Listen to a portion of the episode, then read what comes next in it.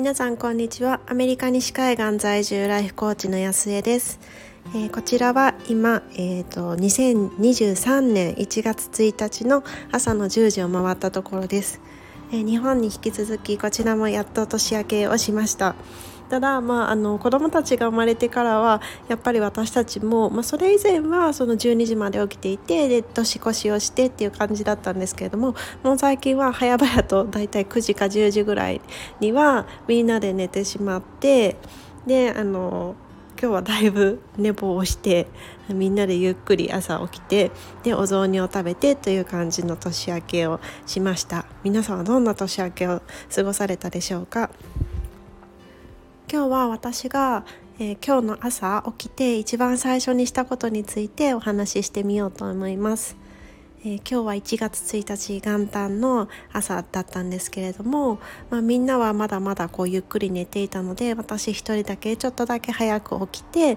であのパパッとこう水支度をしてでそれからあのいつもお気に入りで使ってるノートがあるんですけれどもその前にちょっと一人静かに座ってあることを書いていました。その書いていたことっていうのが2023年、まあ、今年あ、えっと、の今は元旦なんですけれどもその今年の一番最後の2週間の、えっと、だから2023年の12月の第3週ぐらいのイメージですねに今なってる気持ちでで2023年をこう振り返ってるみたいな文章を書いていました。でその時に書いていた前提がもう自分史上最高の1年を過ごした後のえっ、と年末の2週間前っていう前提で書いてみたんですね。でじゃあその時に一日そのその日一日私はどんな風に過ごすんだろうとかそのその時に1年を振り返ってみてどんなことが見えててでどんなことを経験してどんなことに嬉しいことを感じてっていうのを、まあ、結構事細かにわーってこうあの思ったことを全部全部そのノートに書き出してみました。それを感じな あの書きながらもうなんかちょっと不思議に聞こえるかもしれないんですけどももう私すっごい本当に幸せだなってこう 書きながらすごく思っていました。でももうそのビジョンを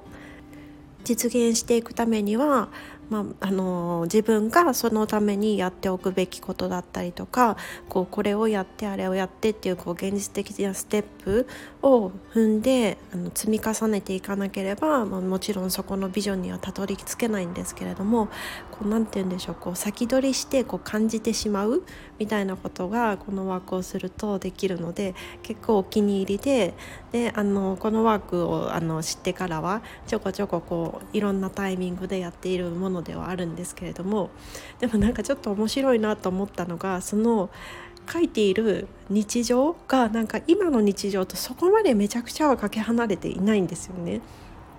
でやっぱりその私で言うとコーチングのそのセッションをさせていただける。やっぱりあのコーチングってその相手がいなければセッションさせていただけないのでその出会っていただけるっていうのがすごくありがたいなと思うしでそれでコーチングを通じて私自身も自分の人生をチャレンジさせていただいてるんですけれどもそういうことをさせてもらってるとこう自分が満たされてるのでそうやってチャレンジさせてくれるそんなその応援をしてくれる家族にもすごくこう感謝の気持ちが出てきますしそうやってそういう家族と一緒に時間を過ごしていくそこの大切さも変わらないのでなんとなくこう今とあんまり変わってないのが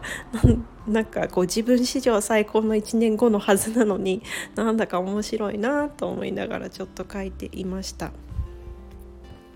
皆さんはこれから2023年始まっていきますけれども自分史上最高の1年を過ごしたと仮定するとその先にある未来の一日はどんな一日だと思われますか？少しあの考えていただけると嬉しいなと思いますでは今日も素晴らしい一日をお過ごしください。